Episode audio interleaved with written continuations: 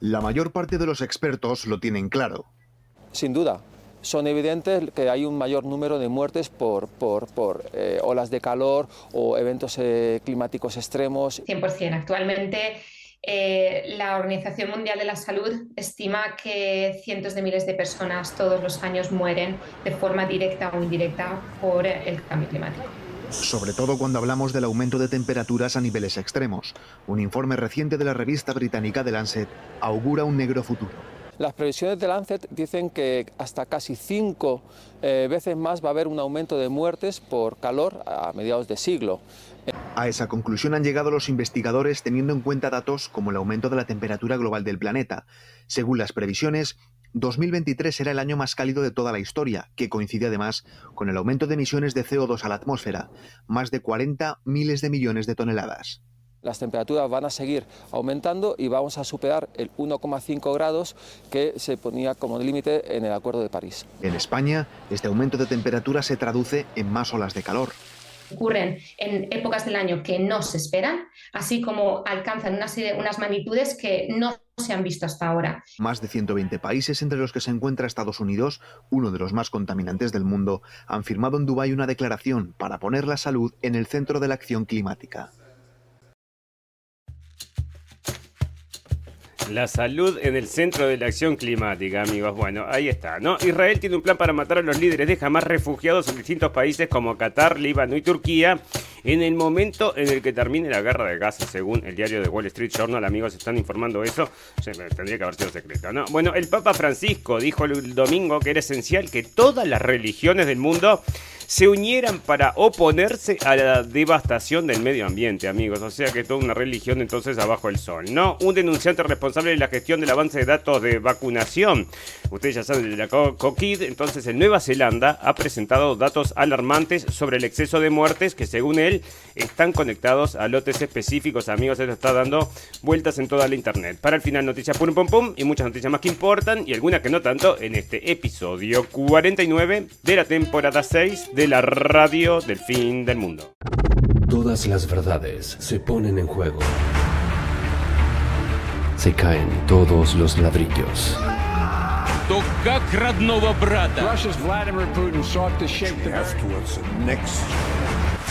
Moviendo fichas. En un mundo de mentiras, la realidad supera la ficción. Y recuerda que lo escuchaste primero en la radio del fin del mundo. La radio del fin del mundo. Bienvenidos, escépticos y libres pensadores, gracias por estar ahí. Un nuevo capítulo de la radio del fin del mundo, llegando a ustedes este 4 de diciembre de 2023. Bueno amigos, estuve juntando varias noticias que están saliendo ahora. Está inundada entonces la internet, principalmente Twitter, como les digo, que es donde se habla acerca de estas cosas. Y se está denunciando o se está poniendo entonces en evidencia todas estas eh, denuncias en contra de lo que sucedió entonces con estas empresas, grandes empresas. Y en este caso es la vacuna entonces de, mm, de Pfizer entonces y sale un denunciante empleado del Ministerio de Salud de Nueva Zelanda, y denunciantes de casa, eh, bueno, este fue asaltado, ¿no? O sea, lo, mm, fue la policía entonces y lo, bueno, le requisó todo. Un empleado del Ministerio de Salud convertido en denunciante y otro individuo han sido blanco de ataques policiales el domingo. Las acciones de los denunciantes al exponer una conexión entre ciertos lotes de las vacunas de Pfizer y una serie de muertes han llevado a un enfrentamiento dramático con las fuerzas del orden. Un denunciante responsable de la gestión de la base de datos de vacunación de Nueva Zelanda ha presentado datos alarmantes sobre el exceso de muertes que según él están conectados a los lotes, a ciertos lotes específicos, entonces te va dividiendo, porque ese es un video, ¿verdad? Que acompaña entonces esta información, le hicieron un reportaje de una periodista, y exponen esto entonces que según el lote, entonces por eso esto, es una lotería, amigos. Si no le tocó entonces el lote correcto, si le tocó el lote correcto, entonces parece que no le afecta tanto. Y si le tocó otro lote, parece que le afecta un poco más, ¿no? Y habían lotes entonces que se daba 20 y pico de por ciento de muertes. El tipo tenía todo dividido, entonces la cantidad de gente que había fallecido. El promedio, el promedio, amigos, era arriba del 20% mm, de las personas entonces. Y esto está saliendo entonces ahora en Gateway Pandit, que es los medios que traen esto, muy poca información, no vas a encontrar esto en ningún medio occidental, amigos, no lo trae la CNN. No lo trae la NBC, no lo trae ninguno entonces de los canales tampoco de televisión de nuestros países, porque bueno, si no le informan ellos, de allá emiten las noticias, amigos. Esta gente solo repite lo que les permiten o lo que aceptan entonces que no es teoría de la conspiración y siguen también acá otras denuncias con respecto a esto. Y comenzamos con esto, amigos, porque son todas noticias que están rompiendo, que fueron la semana pasada. Y bueno, que están rompiendo los ojos, ¿no? Muy poca gente, creo yo, que no se ha despertado a esta realidad y los problemas cardíacos se disparan en el ejército. Dice médico de la Marina en Estados Unidos, y esta también es una denuncia que hace el hombre entonces en Twitter. Y bueno, y va entonces leyendo el servicio médico de la Marina y va leyendo entonces la, las fichas entonces de Masi afirmó que los datos del Departamento de Defensa muestran un aumento del 937% en la insuficiencia cardíaca, un aumento del 152% en miocardopatía, un 69% en cardiopatía isquémica, un 62% en las cardiopatías pulmonares, 36% en la enfermedad hipertensiva y un aumento del 63% de otras formas de cardiopatía. Y bueno, o sea, esto viene del ejército, amigos, donde tiene entonces un control total absoluto acerca de esta gente. Y vamos a recordar que mucha gente se quiso oponer entonces a este mandato por motivos religiosos, alegaban ellos, porque era obligatorio, ¿no? Vos querés estar en el ejército, entonces como muchas otras cosas, ¿no? Querés también entrar al restaurante, también tenés que tenerlo, querés ir a, bueno, a estudiar, entonces en ciertas universidades también tenés que tenerlo. Y ahora, ¿quién se va a hacer responsable entonces cuando todos estos datos están dando entonces lo que está dando? ¿no? Acá está diciendo también una encuesta de Rasmussen, de Report entonces, que esto también es un, esto es un medio entonces reconocido del mundo, que es. Rasmussen, entonces, y eh, está hablando también de que el 24%, una noticia que ya trajimos, pero está saliendo de vuelta, eh, el 24% dice que conocen a alguien que falleció a causa de entonces de la vacuna. Entonces, y esto está saliendo Rasmussen Reports, hicieron una encuesta y parece que una de, cada, una de cada cuatro personas conocen a alguien entonces que pudo haber sufrido, que pudo haber fallecido por este motivo, amigos. Así que ahí está. Y esto se sigue entonces se sigue poniendo difícil para estas empresas, ¿no? Porque en un momento se había firmado, entonces los documentos no le puedes hacer juicios, ¿verdad? ningún país le puede hacer juicios, todos se tienen que ser responsables. La, realidad es que si, por ejemplo, hay daños, entonces le irían contra el Estado. Esa era la, cuestión. El Estado era que iba a bancar entonces los juicios si en, caso que alguien se lo hiciera. Pero ahora, amigos, parece que hay una trampilla, que era algo que no habían dicho, ¿no? Que es este, lo que ya habíamos hablado, el SV, SV40 o sea que es esta, mm, bueno, fue entonces em, descubierto dentro de, esta, de este producto. En prueba de los científicos externos fue descubierto por, para contener una secuencia de ADN de Simian Virus 40, o sea, SB40 a pesar de que el público nunca se le habló de la secuencia, amigos. Entonces, bueno, esto que está contaminado, entonces podría darles pie, según dicen acá, entonces el agente de Zero Hedge, a que pudieran hacer entonces juicios, ¿no? Secuencias de ADN en Pfizer podría expoliar nuevas demandas. Y esto están diciendo los abogados, amigos. Y bueno, se, se vendrá entonces esto, porque también están haciendo juicios para venderles más productos, por ejemplo, a Polonia, que tenía firmado un contrato y no, parece que no lo completó, ¿no? Bueno, amigos, otra cosa que está sucediendo, porque esto es todo salud, ¿no? Y una cosa es este, ya lo habíamos reportado entonces, la neumonía esta, ¿verdad? La neumonía china. Y ahora que me, me, puse a pensar al fin de semana, ¿no? Porque sale esta neumonía entonces de buenas a primera, estaba en China, ahora se reportan 142 casos en Estados Unidos y es la neumonía del pulmón blanco, una cosa así, ¿no? Decían eso entonces, pero no, yo me acuerdo que al principio, entonces, cuando nosotros registrábamos todo lo que estaba sucediendo y cuando la prensa informaba acerca de muchísima gente, principalmente niños, entonces falleciendo por neumonía aguda. Mm, ¿Cómo era que decía entonces? Bueno, nosotros dedicamos capítulos a eso, o sea, nombramos el capítulo entonces ese era la neumonía aguda, bueno, no me acuerdo cómo era, lateral, era una cosa así, entonces que le había dado a mucha gente, entonces en una serie mm, de tiempo, después se dejó de reportar, pero andás a ver si no es eso entonces que estaban escondiendo todas estas cosas y ahora vuelve entonces como la neumonía blanca esta, el pulmón blanco, Y están diciendo entonces que el brote de neumonía en China puede generar un nuevo escenario epidemiológico complejo, amigos, y vendrán de vueltas entonces con todas estas cosas, de, con todas estas cosas. Y bueno, y vamos a ver, ¿no? Hay que prepararse para lo peor porque estos están listos para saltar con todo, ¿no? Están, listos para saltar con los dos pies y nosotros tenemos que estar listos para esquivarlos, ¿no? En, las últimas semanas China ha vuelto a ser protagonista. El brote de una neumonía de origen desconocido. Como diríamos acá, la gente de China decía que es todo normal, ¿no? No hay nada nuevo, no tenés que asustarte, esto no es una SARS-CoV-2, no es nada de esas cosas. Y bueno, pero sin embargo, la gente acá le están trayendo entonces como una cosa este, que podría mm, de vuelta entonces llevarnos a la catástrofe entonces que nos llevó la primera, ¿no? Bueno, ¿qué podría estar causando la, neumonía entonces? Esta que está horrible traducido, pero justamente acá lo que resaltan entonces es que uno de los em, efectos adversos, amigos, estaban mencionados entonces los efectos adversos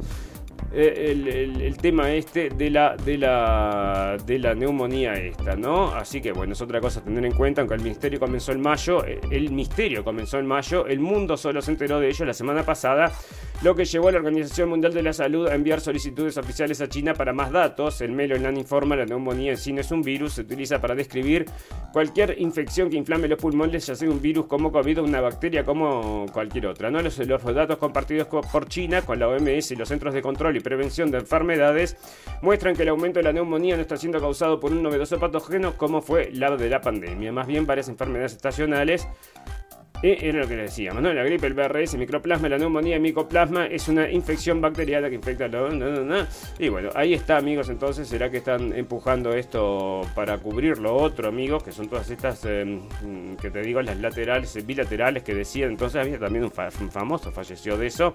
Fue una época que todos fallecían de eso y nadie le llamaba la atención, ¿no? Bueno, amigos, vamos a cambiar entonces un poco de tema. Esa es la parte entonces de salud que lo tenía destacado. Después tenemos algunos temas también, otras, más, otras cosas más de salud. Pero ustedes saben que en este mundo hay, bueno, hay muchas fichas en juego. Nosotros somos los peones. Y uno de estos peones también había sido entonces Derek Chauvin. ¿Quién, fue, quién es este señor Derek Chauvin? Este es el señor entonces es un policía. ¿Y qué le pasa al policía? Bueno, tuvo la mala suerte de ser blanco.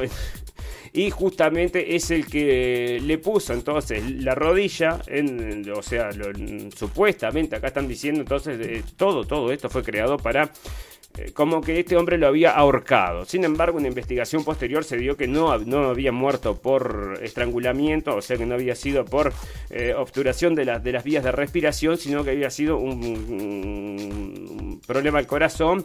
Y entonces, bueno, igual lo mataron preso a este hombre, le echaron la culpa entonces porque empezaron con todo esto de Black Lives Matter, amigos, que se volvió una cuestión política en la cual estaban todos, en, todos metidos. Grandes empresas estaban metidos dándole billones de dólares. Esta gente después estafó a todo el mundo, ¿no? O sea, los dueños, esto, los, los, capos del Black Lives Matter se compraban mansiones de 4 millones de dólares. Bueno, todo cosas así, entonces, todas estas cosas. Y sin embargo, lo siguen empujando acá, amigos, o quieren callar a este hombre. Entonces será el policía que supuestamente le puso entonces le puso la rodilla en el cuello. Ese es el tema, ¿no? Porque, bueno, nosotros vimos, hicimos un análisis en su momento en la radio del fin del mundo, vimos un video entonces, que era el video que había sacado la policía, que te mostraba entonces que los tipos no habían sido agresivos contra este, contra este hombre, sino que se había resistido, resistido, resistido de tal forma entonces que tuvieron que, mm, bueno, reducirlo y al reducirlo entonces fallece. Y bueno, parece entonces que causó todas estas cosas, eh, estas manifestaciones, y después un movimiento muy poderoso se volvió, que todavía en las ligas entonces de fútbol la gente se sigue arrodillando y levantando el puño, entonces por esto Black Lives Matter, ¿no? Se, sigue, se tiraron muchísimos monumentos de gente que estaba relacionada entonces con con la esclavitud en la época de, no sé, de 500 años atrás y bueno, todo así, entonces todo esto por el, esto, este, este hombre entonces que mató al otro, el hombre blanco mató al hombre negro. Y resulta que ahora entonces 22 puñaladas, parece amigos, parece que lo querían matar, no falleció, así que ahí está, parece que, que lo mató, entonces lo mató, todavía lo mató un Black Friday. Entonces dice que bueno, lo hizo justamente para, bueno, le dijo a los investigadores que eligió el Black Friday el día de, después de Acción de Gracias cuando las tiendas traen eventos de venta para su ataque porque fue simbólico con el movimiento Black Lives Matter, amigos. Y bueno, ahí está, para mí que se lo quieren sacar de arriba, pero este es un tema, amigos, para seguir porque se ha empujado muchísimo y así se empuja entonces todo esto de la política y esto fue con Black Lives Matter y también están los de Antifa y todos los demás están todos juntos entonces en esto y ahí te muestra entonces cómo nos llevan para un lado y para el otro, ¿verdad? Acá hay otra cosa, amigos, que es importantísimo entonces acerca de lo que está sucediendo en Estados Unidos y si lo van a dejar al señor Trump participar o no lo van a dejar participar. Están haciendo todo lo imposible, lo imposible están haciendo para que el tipo no se pueda presentar porque obviamente te vas a presentar contra Biden. Y sale una nota, yo no sé si la traje hoy amigos, pero sí una nota de salón, decía que, que Trump tenía miedo de enfrentarse a Biden, pero por favor amigos.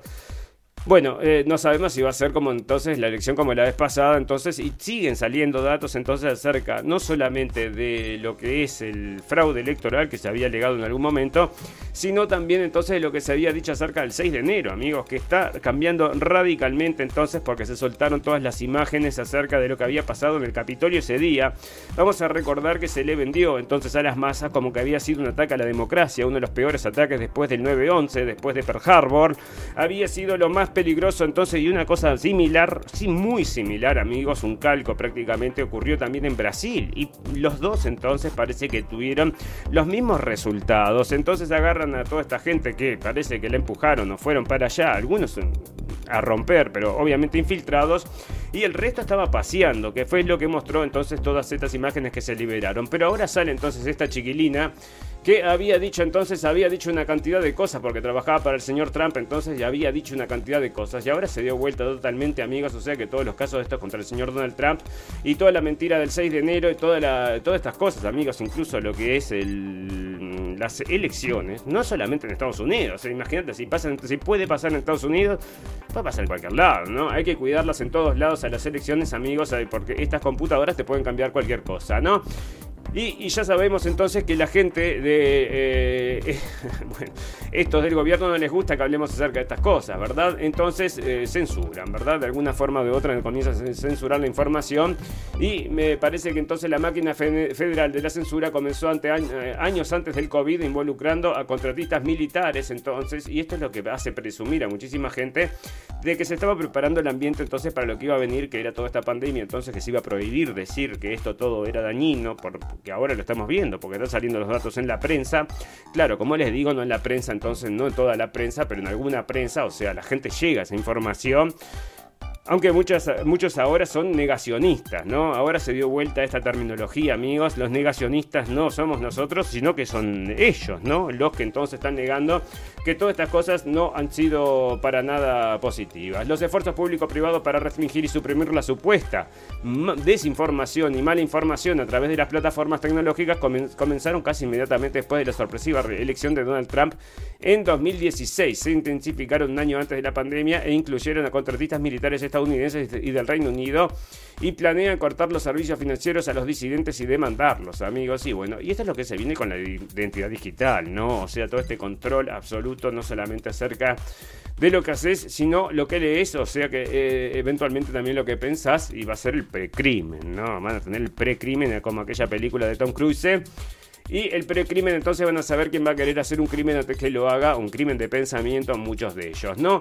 Bueno, de acuerdo con un denunciante altamente creíble que dice que fueron reclutados para participar en la Liga de Inteligencia de Amenazas Cibernéticas a través de reuniones mensuales de ciberseguridad organizadas por el Departamento de Seguridad Nacional, los periodistas independientes que revisaron los archivos de Twitter en la invitación del nuevo propietario Elon Musk dijo el martes, estos fueron Michael Schellenberg y Mike Taibbi, están testificando sobre las últimas revelaciones ante el Comité Judicial de la Cámara de representantes acerca de eh, la, mm, el uso entonces eh, de, todas estas cosas entonces para reprimir a los ciudadanos y se está llevando entonces está yendo a grados políticos, ¿no? O sea, no es nada teoría de la conspiración, está sucediendo, lo están vigilando, está sucediendo en Estados Unidos, imagínate en todos lados, ¿no? Porque vos sabés bueno, ¿quiénes son los que más, dominan este, este campo, amigos? Y bueno, esos son los que tienen todo bajo control, ¿verdad? Bueno, la OTAN debe estar preparada para las malas noticias en Ucrania, amigos. Bueno, se terminó, ¿no? Es otra de las cosas que ya habíamos anunciado hace muchísimos capítulos. El primer capítulo que estuvimos hablando de eso es No hay más dinero. Esto había sido bastante atrás, entonces, hace unos cuantos capítulos. Venimos el capítulo, casi capítulo 50. Así que bueno, ahora parece que así se está terminando, amigos. La, la OTAN debe estar preparada para las malas noticias en Ucrania Ucrania, dice Stoltenberg, los aliados occidentales de Ucrania deben mantener su apoyo al país a través de un invierno difícil para seguir con la guerra con Rusia, ha dicho el secretario general de, Stoltenberg, pero admitió que la tan esperada contraofensiva de Ucrania este verano no había logrado obtener importantes ganancias territoriales al, revés, ¿no? Entonces ahora, amigos, yo me pregunto cuando, bueno, cuando digan, no podemos invertir más dinero en esto, ¿no? Porque, ¿qué pasa? La gente se les va a dar vuelta en los países, amigos. O sea, están mandando todo el dinero para estas cosas, mientras entonces no invierten en los países los ciudadanos cosa que le está molestando a la gente y está provocando entonces toda esta ultraderecha que se levanta, ¿verdad? Y bueno, entonces acá están para... quieren seguir que, lo sigan apoyando. Vamos a seguir un caso de, Alemania entonces. Van a seguir apoyando todas estas cosas, amigos. Y bueno, a la gente no le está gustando porque acá está viniendo una recesión, lo está viendo todo el problema, lo está viendo todo el mundo entonces de que esto se... ya está, ¿no? No hay entonces más motivos para seguir con esto, pero igual, yo no sé si la gente se levantará entonces en contra, por ejemplo, de esta agresión que hicieron contra el pueblo alemán, contra el pueblo ruso también, pero también contra el alemán, que fue el Nord Stream 2. No se resolvió solamente el entonces el periodista eh, Hersch entonces había hablado acerca de esto, era el único entonces que dijo más o menos cómo era. Y estos le seguían echando la culpa y ahora la última noticia que tuvimos del Nord Stream 2, que lo leímos en la radio El Fin del Mundo, traído de la, por la prensa, entonces decía que habían sido los ucranianos, amigos. O sea, fue, se alquiló un bote con seis personas, pero unos bolazos más grandes, amigos, como si, bueno, nos tratan medio como tontos y lo es con todo, ¿no? O sea, no nos podemos quejar, quizás lo somos, ¿verdad? Bueno, mira cómo están vendiendo esto, como se les acaban los hombres entonces porque no tienen para más para luchar, y eso está saliendo en toda la prensa, amigos, lo tengo por acá también en alemán que decía, estamos cansados, no podemos más, decía. Era, esa era el, titular de la nota, amigos. Estamos cansados, no podemos más. Y te hablaba de la situación de Ucrania. Pero acá, por supuesto, que la ABC te, bueno, te crea entonces una imagen de las valquirias ucranianas armadas y peligrosas. No se repetirá otra bucha. Y bueno, acá te lo están poniendo entonces como si fuera una heroína fantástico, maravillosa. Pero el tema, amigos, es que se están quedando sin hombres para luchar y van a empezar a reclutar a las mujeres. Y me parece que es eso, ¿no? Fantástico, maravilloso Amigos, saben que se viene la Gran Terminator, se lo dijimos 180 mil veces porque es la verdad, ¿no? Antes nos va a matar, ¿qué nos va a matar? ¿El calentamiento global o la Gran Terminator? Para mí va a ser el calentamiento global, pero no el calentamiento global directamente, sino que todas estas medidas que quieren hacer entonces para eh, mitigar el calentamiento global a pesar que, como decíamos, la tengo que tener por ahí, porque estoy seguro que la guardé esa noticia, la voy a buscar, amigo.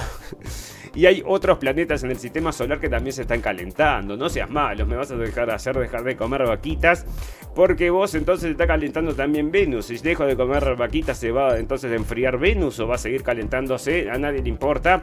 Y ahora, hoy, no sé si traje esa noticia, la tengo por ahí, amigos, pero se parece que se detectó una, un, se detectó un agujero en el sol, amigo. Yo no sé qué está pasando, ¿no? Se viene el fin del mundo y la radio el fin del mundo, efectivamente. Bueno, y acá el Papa está diciendo que las religiones se tienen que unir para luchar contra el cambio climático, amigos. Sí, vos decime, ¿no? Una cosa que era bueno, ahora todas las religiones bajo el sol, iba a poner el capítulo de hoy, porque este hombre entonces, mira cómo avanzó el, el, hombre, entonces empezó adorando al sol y terminó adorando al sol, ¿no? Es todo un círculo, amigos, es una rueda, damos vueltas como una calecita. Papa insta a religiones del mundo a unirse contra la devastación ambiental.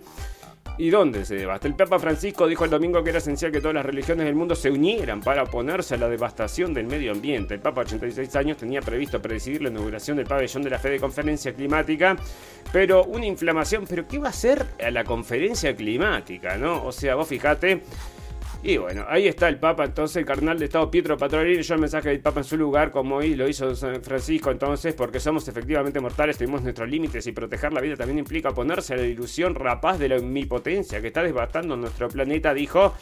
Y bueno, y ellos tienen entonces allá también unas acciones en algunas estas empresitas también, ¿no?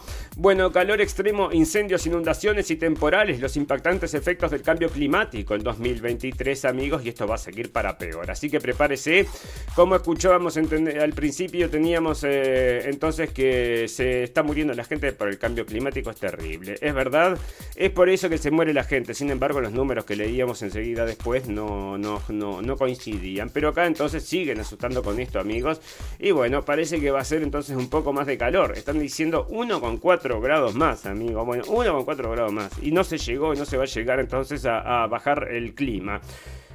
Y no se va a llegar tampoco para el 2030, va a seguir subiendo la temperatura. Y va a llegar entonces quizá hasta 2 grados más, amigos. Y bueno, ¿y qué significa 2 grados más? Entonces, 2 grados más en promedio. O sea que bueno, 2 grados más en promedio. Y por eso me está diciendo, entonces acá la ONU me pide a Latinoamérica descarbonizar el sector agropecuario, amigos. Y a mí me da gracia porque antes te acordás que era desalambrar a desalambrar eh, cantaba la gente y ahora canta entonces a descarbonizar. ONU pide a la América Latina descarbonizar el sector agropecuario, o sea, dejar de hacer vaquitas, dejar de producir lo mejor que producís, dejarlo hacerlo naturalmente, porque viene Bill Gates a sustituirte con todos estos laboratorios que no calientan el mundo. También calientan el mundo, por supuesto que sí. América Latina debe invertir en descarbonización de su sector agropecuario, emisor intensivo de gases de efecto invernadero y de diversificar su producción a futuro cuando la huella de carbono será determinante, amigos. Y otra que estaba totalmente, pero está sacada, está sacada mismo de sus casillas, la señora de esta Van der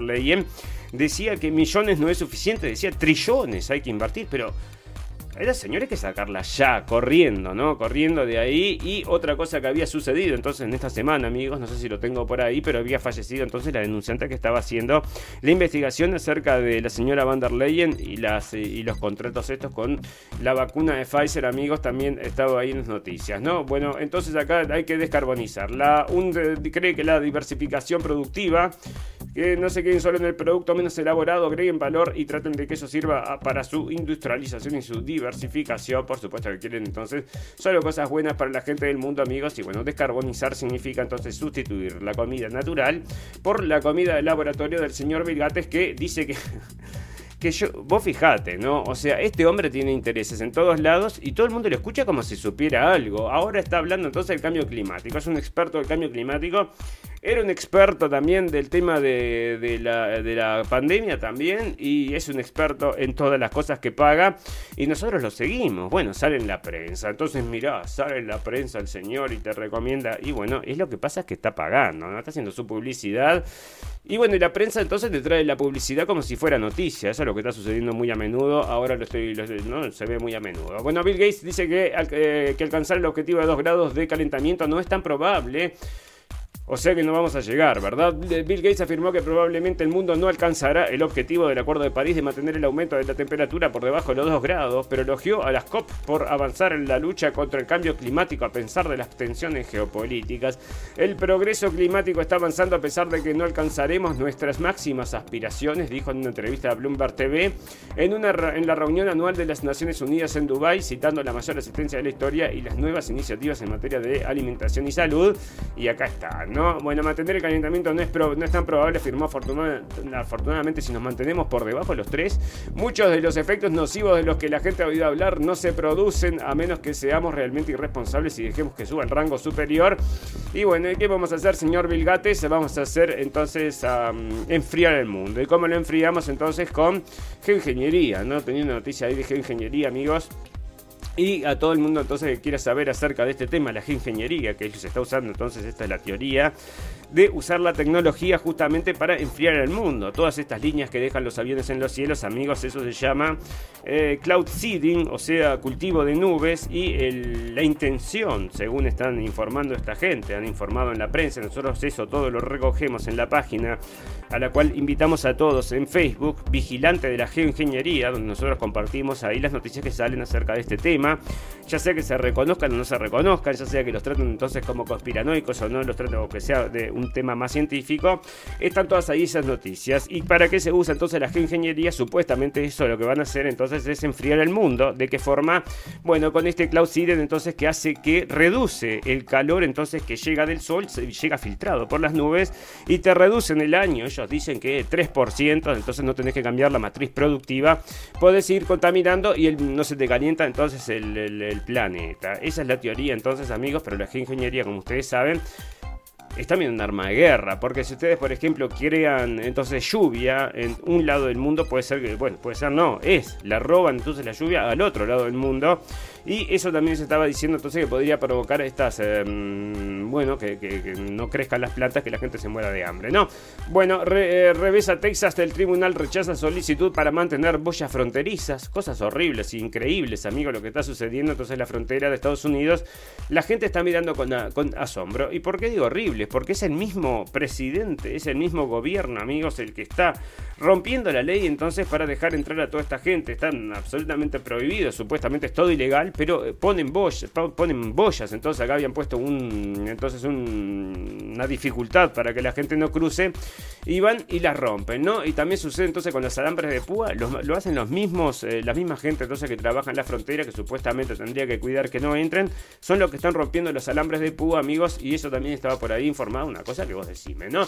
Bueno, la UE pide información sobre, sobre fármacos de obesidad y diabetes por ideas suicidas. La UE analizará los populares la UE es eh, la Unión Europea, ¿no? OSEMIC y la Huevovi de Novo Nordisk para investigar más a fondo sobre las ideas suicidas de algunos pacientes que los toman. El organismo de vigilancia farmacéutica solicitará más datos a los fabricantes de esta clase de fármacos para las diabetes y la pérdida de peso, entre ellos los populares, eh, para investigar más a fondo las ideas suicidas de estos pacientes.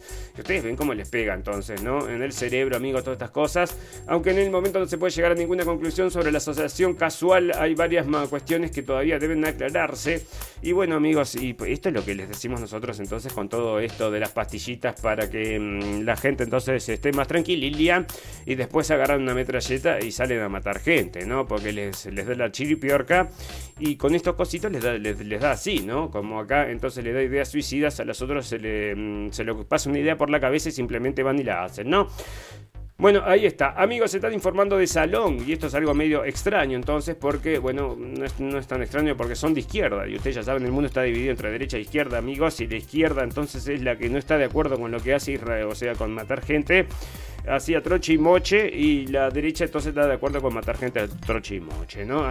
Dividir en el mundo, dijeron, bueno, entonces eh, si no te gusta esto que estamos haciendo, sos odias a nuestra religión, pero ¿qué tiene que ver una cosa con la otra? Bueno, pero parece que sí, y bueno, y si no, eh, si no es así, entonces lo vamos a hacer, em, lo vas a poner en la ley. Y eso está sucediendo, amigos, lo leímos que estaba sucediendo en Francia y sucedió en Estados Unidos, amigos, se votó entonces una equiparación del antisionismo con el antisemitismo, o sea que ahora también del antisionismo, o sea, hablar eh, mal, o sea, estar en contra, posicionarte en contra, o decir cosas en contra, parece, ¿no?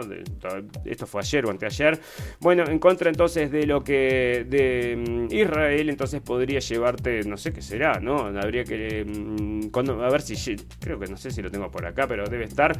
Si llegamos a la información vamos a, a saber, ¿no? Bueno, pero esto acá que está sucediendo, entonces están diciendo que la gente que ha hablado entonces a favor entonces de las cosas de Palestina, bueno, lo sacan lo sacan de inmediato, ¿no? Al señor este entonces también lo sacaron de, este es un periodista, entonces a mí no me gusta mucho, es muy, muy de izquierda, pero cuando agarra entonces a, veces a ciertos, em, a ciertos personajes hace buena entrevista y este es el caso entonces contra el señor, del señor de Israel y bueno, después de esto lo sacaron también entonces de la cadena MSNBC y están hablando todos de esos amigos de que hay dos mundos, ¿verdad? O sea, hay dos raseros entonces para opinar acerca de estas cosas y los medios entonces, los medios eh, que son los eh, recontra super progres que han estado siempre con la progresía internacional, todo Hollywood y todos estos, ahora están absolutamente del lado de que no se cuestiona nada lo que está sucediendo en Medio Oriente, ¿no?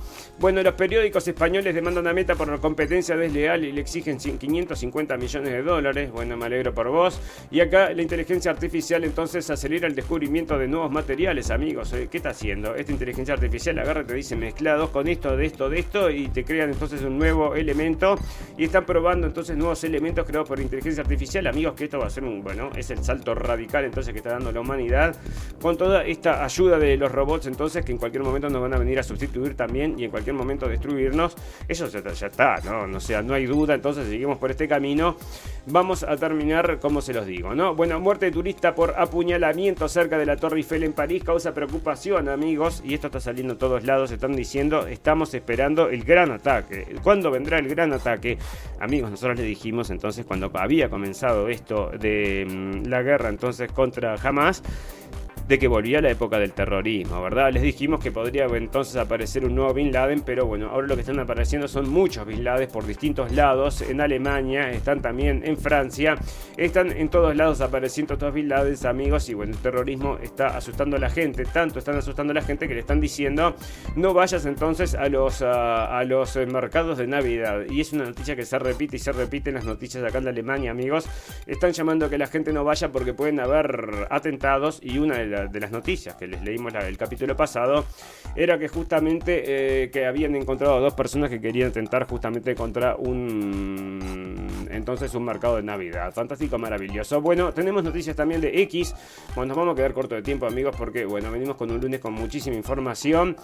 Y eh, bueno, acá está lo que te contaba. Entonces, entonces eh, tuvieron que eh, a todo el mundo entonces de un, de un mercado de Navidad. También está informado, porque por supuesto. Y acá, amigos, están hablando acerca del link entonces de Elon Musk, el Neuralink, que la startup en Laser con Neuralink trabajando en la tecnología para que pueda seguir trabajando mientras, mientras sueñas. Para aquellos de ustedes que quieren, que no quieren, eh, bueno, que no quieren parar nunca de trabajar, la startup tecnológica Prophetic está ofreciendo un dispositivo inusual que supuestamente te permite trabajar mientras duermes. Y esto se viene entonces con, estar relacionado entonces con el, entonces el chip del cerebro del señor Elon Musk que también se viene, amigos. Será el chip del bien, será el chip del mal. Está diciendo, una de las cosas que dice, amigo, bueno, vamos a ver, ¿no? Obviamente para la gente entonces que le va a solucionar un problema. Está diciendo que puede hacer que recupere la vista. Incluso el que nació ciego, que incluso a la gente que nació ciega le puede, ciega le puede dar entonces, le puede, entonces esta tecnología le podría dar visión, amigos. Bueno, cosas increíbles que están anunciando y hay que ver cómo evoluciona esto. Pero obviamente a la gente que le va a permitir caminar, que le va a permitir ver, que le va a permitir, le va a mejorar la vida, van a ser los primeros en poner entonces el, cuerpo eh, para, para esas cosas, amigos. Y bueno, y hay un mercado enorme para eso, para entonces, pero eh, esa es la empresa Neuralink, pero mientras están luchando contra X amigos, que es la plataforma que más está trabajando para hacerla yo lo veo entonces realmente como lo más abierto entonces en materia de mm, información, con materia de, discurso también, no por discurso de odio, sino que puedes leer un poco de todo, pero te venden entonces que el discurso de odio, el discurso de odio, y acá esta gente entonces Walmart, que es una gran empresa muy progre de Estados Unidos, también está sacando la publicidad, como hizo la gente de Disney, amigos, que los mandó, ya saben a dónde, se los contamos el capítulo pasado, lo, si no me pueden presionar con dinero, que se vayan a la B. Bueno, fantástico, maravilloso. Amigos, vamos a hacer una pequeña pausa, vamos a tomar algo y volvemos enseguida. Tenemos algunas cosas para hablar acerca de, por supuesto, de la guerra que está sucediendo y algunas cosas sobre Ucrania, amigos. Así que bueno, vamos a darle un poquito más de, de ritmo a este programa de hoy. Ya volvemos. Seguimos en Facebook, en nuestras propuestas de información. La radio del fin del mundo, podcast radiovisual, Blendenblick, página de videos informativos. Escuchanos en Radio Revolución 98.9 La Plata y NDR Radio 103.9 San Bernardo. La radio del fin del mundo.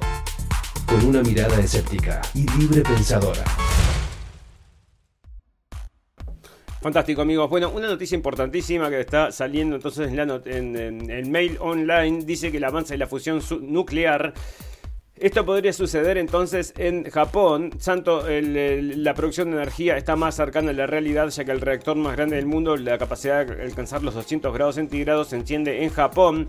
Y si esto funciona, podría marcar una era de la energía limpia, segura y asequible sin límites para satisfacer la demanda mundial. Ahora el santo grial de la producción de energía, la fusión nuclear, que hace que el Sol y las estrellas brillen se ha acercado un paso más. Los científicos han encendido un dispositivo de fusión de 500 millones de euros de, 500 millones de euros de diámetro situado en Naka al norte de Tokio, Japón y que contiene plasma arrisorio calentando 200 millones de grados centígrados. Entonces, este es el umbral donde los átomos de hidrógeno pueden comenzar a fusionar, eh, a fusionar el helio, liberando energía sostenible en el proceso que podría poner fin a los combustibles fósiles, amigos. Y bueno, o sea que energía nuclear va a terminar solucionando esto. Mucha gente no la quiere, amigos, pero bueno, ahí están en Japón y a pesar de Fukushima y todo lo demás.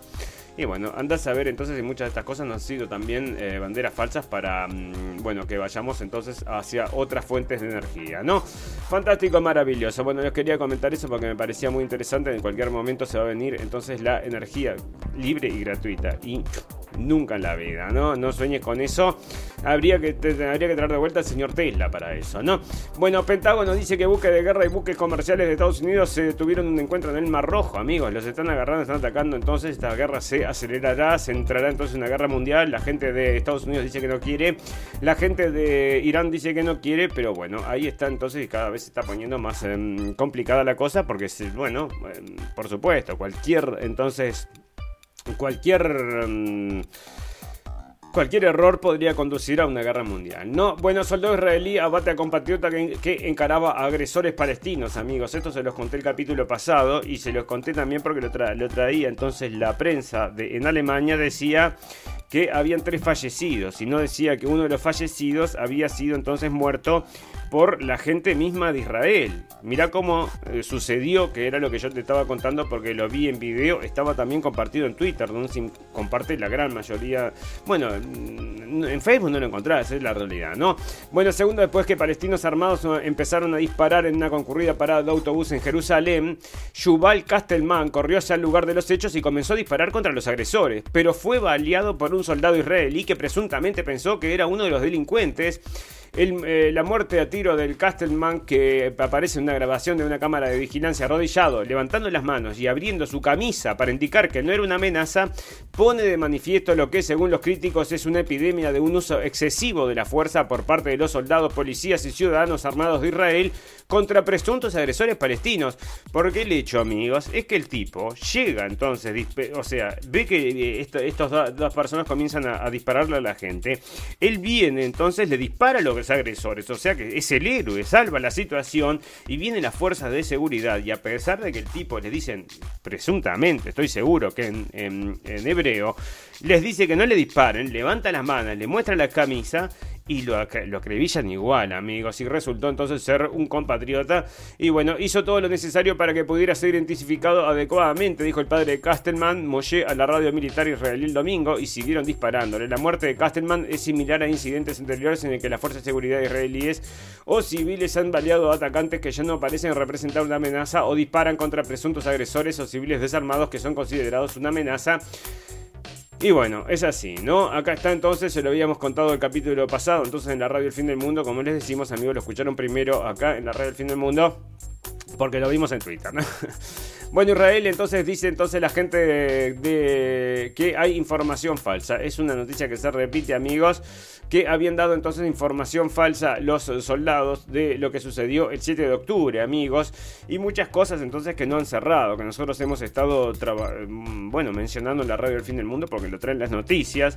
Muchas de estas son todas las eh, advertencias entonces que el señor Netanyahu ignoró, que no fue solamente una, sino que fueron muchísimas, fueron más de cuatro o cinco advertencias distintas personas que estaban diciendo que estaba por suceder esto con Hamas. Dentro de ellos también estaba la gente de Egipto, que mm, otra cosa, ¿no? A la gente de Egipto no le gusta Hamas, ¿no? Están en contra de Hamas. Entonces por eso, bueno, no es que sean todos de un lado contra el otro, ¿no? Este, está bastante complicada, más, más complicada la cosa, ¿verdad? Bueno, la cosa es que ignoró a todo el mundo. Esa es una de las cosas. Otra de las cosas es bueno, muchísimas cosas, amigos, pero por ejemplo, me parece que lo más relevante entonces ha sido el, estado de los autos, entonces, de la rave. El estado de los autos de la rave, eso es una prueba, bueno, fidedigna de que algo pasó, amigos, de que ahí pasó algo. Bueno, pero ¿qué sucedió? Lo que nosotros manejamos, porque estaba también reportado en la prensa, es que por el grado de destrucción tendría que haber sido una maquinaria muy pesada y probablemente entonces hayan sido, como luego salió, hayan sido los, los mismos helicópteros de Israel, amigos. Pero resulta que ahora están también enterrando los autos, entonces van a quedar, bueno, una es una son pruebas entonces que van a desaparecer. No, bueno, la guerra para personal israelí dio información falsa. El informe de Harris afirma que las historias de muchos presuntos crímenes cometidos por palestinos que se publicaron en todo el mundo se basaban en relatos no verificados e inexactos. Un importante periódico israelí ha detallado como versiones no verificadas e inexactas el ataque de Hamas del 7 de octubre llevaron a la publicación de historias que parecen ser falsas.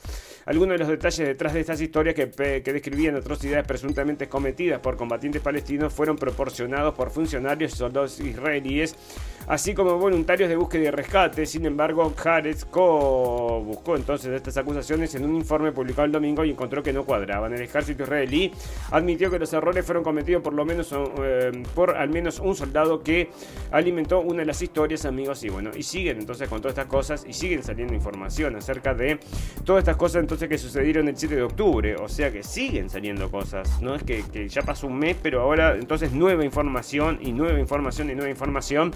Y lo teníamos por ahí, a ver si lo tengo por acá entonces, pero habían entonces también eh, más información acerca de lo que había pasado.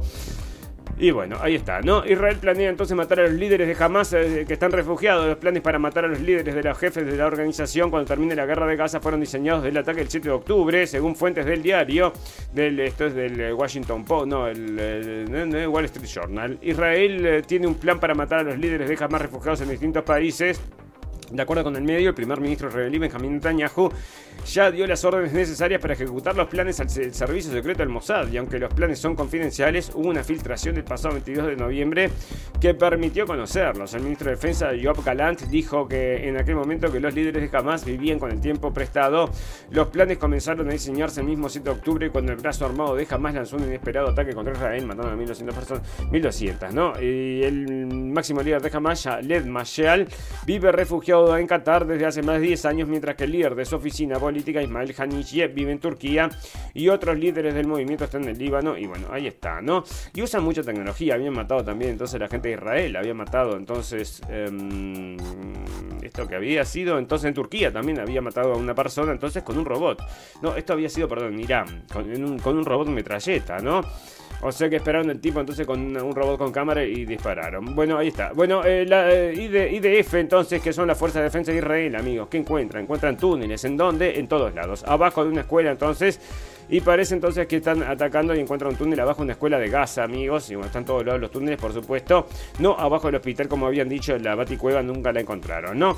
Bueno, esto parece que, este, bueno, esto es gente, gente que es muy, mm, entonces... Em, bueno, parece que les gusta, entonces tiene mucha paciencia, ¿no? Son gente entonces que son muy querida. Y este es uno de estos entonces que están diciendo que hay que matar a los terroristas apenas los veas. Parece que eh, este es el ministro, ¿no? Es un ministro, es el mismo que había dicho que había que tirar una bomba nuclear, amigos. Y yo creo que si dice, repite entonces que hay que tirar una bomba nuclear, la gente de acá, de Alemania, entonces le dicen que sí, ¿no? Que tienen derecho a defenderse. No tienen, o sea, bueno, no tiene, no hay límite entonces para el apoyo a Israel. Bueno, el ministro de Patrimonio, el rabino Amir llamó a las fuerzas de seguridad israelíes a matar a tiros a todos los terroristas encontrados en el lugar de los ataques terroristas, que se duplicaron en medio de un debate tras la muerte amistosa de un civil israelí en Jerusalén la semana pasada. Viste, preguntando a Inés si, le gustaría cambiar su llamado público de hacerlo tras el asesinato de Yuval Doron Kastelman, el muchacho que estuvimos leyendo antes, cuyo tirador fue arrestado durante la noche del lunes. El ajo respondió: Debemos llegar a un punto de control muerto, debemos, debemos llegar a los terroristas siendo asesinados y disuadidos. Y bueno, entonces no hay, eh, no hay piedad y matas al final un ciudadano, ¿no? Que estaba defendiendo. Bueno, de, eh, esto, esto salió en, en el diario, amigos. No, salió entonces en Twitter también. Esta era la información que estaba saliendo en Twitter y mostraban entonces esta imagen. Y abajo le había puesto, muchísima gente la estuvo compartiendo como diciendo que, lo, que, la gente de Palestina estaba usando entonces eh, muñecos como mm, entonces como escenificación. Yo me fui a no, no lo podía creer, ¿no? Porque me parece que sería entonces demasiado, ¿no? Pero me fui entonces a ver y seguí buscando otros videos acerca de esto y me di evidentemente cuenta que por los movimientos mm, porque obviamente, ¿no? Parece, imagínate, ¿no? Una cosa horrible. Bueno, pero por los movimientos entonces del cuerpo te das cuenta de que es un niño. Es efectivamente un niño. Esto se confirma, amigos, que es efectivamente un niño que había fallecido. Y la gente entonces, entre ellos el señor Shapiro, y gente entonces que en mi Twitter, o sea, leyendo en mi Twitter, le estaba contestando a otra gente, entonces también estaba diciendo que esto era un muñeco, amigos. Y bueno, estas son las noticias falsas, esto no es un muñeco. Pero quieren entonces disminuir todas estas cosas y esto había comenzado entonces por el señor Ben Shafiro y ahí van entonces todos los acólitos y van y repiten y mira hasta donde llegan, mira que son, eran todos sudamericanos, ¿no? Bueno, ahí está. Bueno, Netherlands entonces le están acusando a, Holanda en cualquier momento por los eh, crímenes de guerra y parece que lo pueden meter también en un problema a esta gente de Holanda por los apoyos, ¿verdad? Bueno, acá están informando amigos, si me deja leerlo entonces, pero Israel le está mandando no sé cuántas toneladas, le estaba mandando entonces de mm, porque parece que no les va a dar para nada y le iba a mandar entonces entre otras cosas una de esas cluster bombs que se llaman entonces que son para explotar justamente túneles y cosas por el estilo que son súper súper potentes, ¿no? Bueno, eh, Netanyahu entonces revela, bueno, y ahí está amigos todas estas cosas que están sucediendo y no me quería, no me quiero mm, ir amigos sin mencionar esta guerra que se está terminando que es la guerra del señor Zelensky que va a tener que volver a actuar, ¿no? Me parece. Entonces, bueno, los, amigos del señor Zeninsky están muy bien parados, ¿no? Todos, dentro de ellos, aquellos dos que se habían comprado los yates Y están todos entonces con mucho dinero que han recibido de Occidente. Parece que hicieron la zafra en esta época. No como productores de cine, que era lo que hacían entonces con el señor Zelensky, sino ahora con la guerra esta de Ucrania que enriquecieron un mundo, ¿no?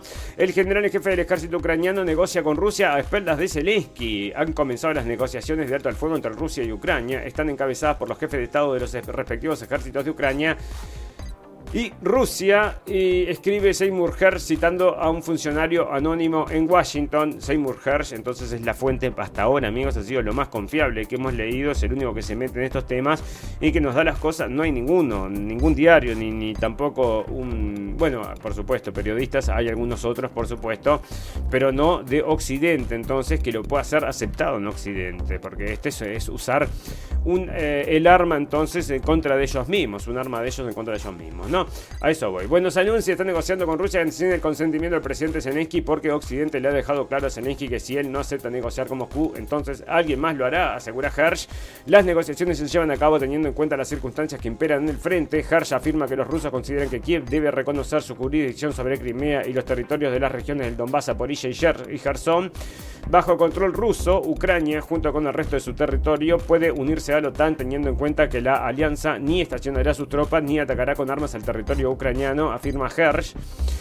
Por el momento, ni Moscú ni Kiev han respondido oficialmente a la publicación de Hertz que señaló a Estados Unidos como culpables de los atentados de los eh, gasoductos no Stream, amigos, que esto, bueno, ya lo habíamos leído, nos parece que es la fuente más confiable, mucho más confiable entonces el señor Hertz que todos estos, entonces entre los cuales está Info, mm, Info como le decía entonces este diario en algún momento, ¿no? Porque esto es como, te digo la verdad, ¿no? Bueno, Ucrania, Ucrania anunció que la central de Zaporilla estuvo al borde de un accidente nuclear tras un corte de suministro eléctrico y bueno, son ellos los que querían provocar, entonces ya lo habíamos leído amigos, un desastre nuclear estaban advirtiendo en algún momento, ¿no?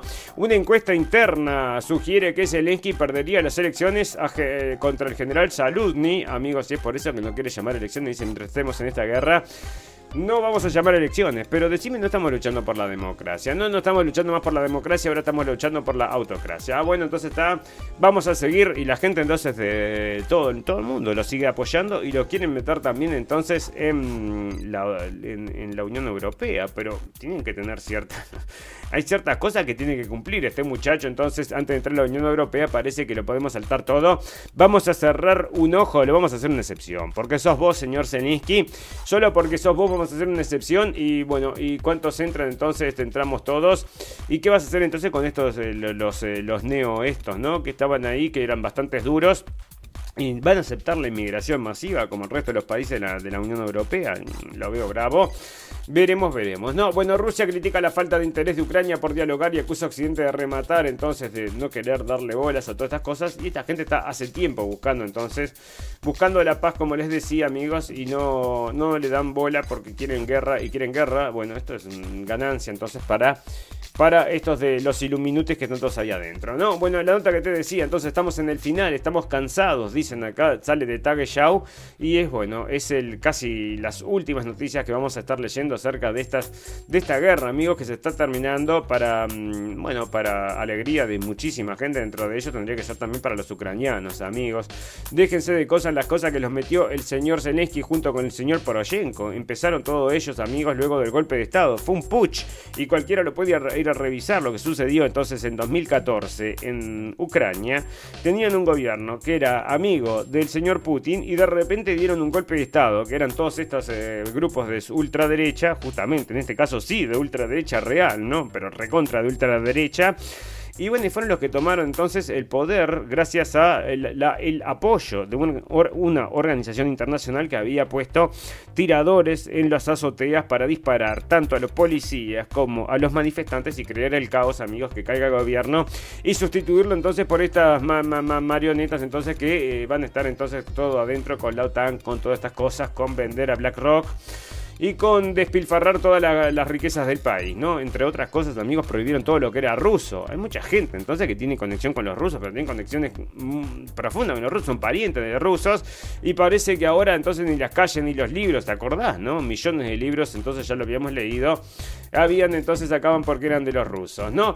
Bueno, ahí está. Eh, ¿Qué sucede acá entonces? Bueno, parece que no van a soportar más, no van a, soportar más a Ucrania, amigos, se le están dando entonces por finalizada toda esta guerra. Y la crisis ucraniana podría estar volviéndose tóxica para Estados Unidos y Europa, amigos, y por supuesto, ya está volviendo, ya está, ya es tóxica entonces. ¿Y qué va a suceder? Bueno, lo que nosotros creemos que va a suceder es que no va a suceder nada, lentamente se va a ir apagando esa llama, entonces primero el señor Putin que quería conquistar todo el mundo y ahora que ya se terminó todo eso, entonces que terminamos con, toda con todas estas cosas, bueno, ya no quiere conquistar nada, no, en realidad era un chiste, no, no, no quiere conquistar nada, bueno, vamos a seguir allá insistiendo con la OTAN porque si no, ¿qué hacemos entonces con todo este armamento? ¿Cómo lo vendemos? Pero no quiere conquistar nada, quédate tranquilo, ahora nos estamos dedicando allá porque hay mucho terrorismo en Medio Oriente, estamos muy ocupados, fantástico, maravilloso. Bueno, nos tenemos que retirar amigos y cómo nos retiramos, nos retiramos con las noticias del final, noticias pum pum pum, noticias que decís cerra y vamos, no quiero escuchar más noticias y es efectivamente lo que hacemos, no escuchamos más noticias y como vivimos en un mundo entonces que es em, absolutamente por un pum pum, tenemos también noticias por un pum pum, ¿no? Y este es el caso entonces de una pareja, y esto es, esto es en Estados Unidos. Y esta es una pareja de Wisconsin, amigos que resulta que les gustan entonces los, los adornos. Usted también puede tener un adorno como cualquiera de estas personas. Puede tener un adorno de jardín, que fue lo que le pasó a esta gente. Bueno, por más de 40 años, una pareja del Reino Unido, no, esto es en el Reino Unido, pero la noticia es de, Estados Unidos. De Reino Unido mantuvo entonces lo que pensaban como un adorno, pero era en realidad un misil. La semana pasada, un equipo de eliminación de bombas lo detonó. La caparazón fuera de la casa de Jan y Jeffrey Edwards. Pensaron que era entonces Jeffrey Edwards de 77 años, dijo a la BBC que el arma había sido encontrado hace un siglo por el anterior propietario de la casa. Edward le dijo a la salida de los buques de guerra de la Marina Real solían atracar en St. Bridges y usar la playa allí para practicar de tiro al blanco, asegurándose de que no hubiera nadie en la zona. le dijo a Kai News que creía que era un maniquí utilizando un, falso, ¿no? Una bala falsa, utilizando durante los ejercicios de entrenamiento de la Marina antes de la Primera Guerra Mundial. Y se lo llevaron a la casa, lo pusieron entonces como un adorno entonces en el jardín. Y resulta entonces que era una bomba que podría haber sido explotada. Y lo terminaron explotando, amigos. Y ahí la tienen entonces, porque este mundo por un pom pom. Una pareja en, eh, sí, esto es en Inglaterra, entonces tenía como adorno de jardín una bomba, amigos. Y bueno, puede pasarla cualquier quiera. Tenga cuidado usted las cosas que encuentra y no lo vaya, pues no ponga todo entonces de adorno porque hay cosas que pueden explotar. Ya los ven. Fantástico, maravilloso. Bueno, amigos, nos tenemos que retirar. Si llegaron hasta acá, le vamos a pedir encarecidamente que nos recomiende con sus amigos y sus enemigos. Si llegaron hasta acá, ustedes saben que todas las cosas buenas tienen un final, pero todas las cosas malas también. Solo nos resta desearles salud, felicidad y libertad. Y que recuerden que lo escucharon primero en la radio del fin del mundo. Gracias por la atención amigos, nos vemos el miércoles, que empiecen bien la semana, que pasen muy bien. Chau, chau, chau, chau. Gracias por escuchar la radio del fin del mundo. Esperamos haberles informado. No olviden suscribirse y seguirnos en nuestras redes sociales para estar al tanto de las últimas noticias. Hasta la próxima.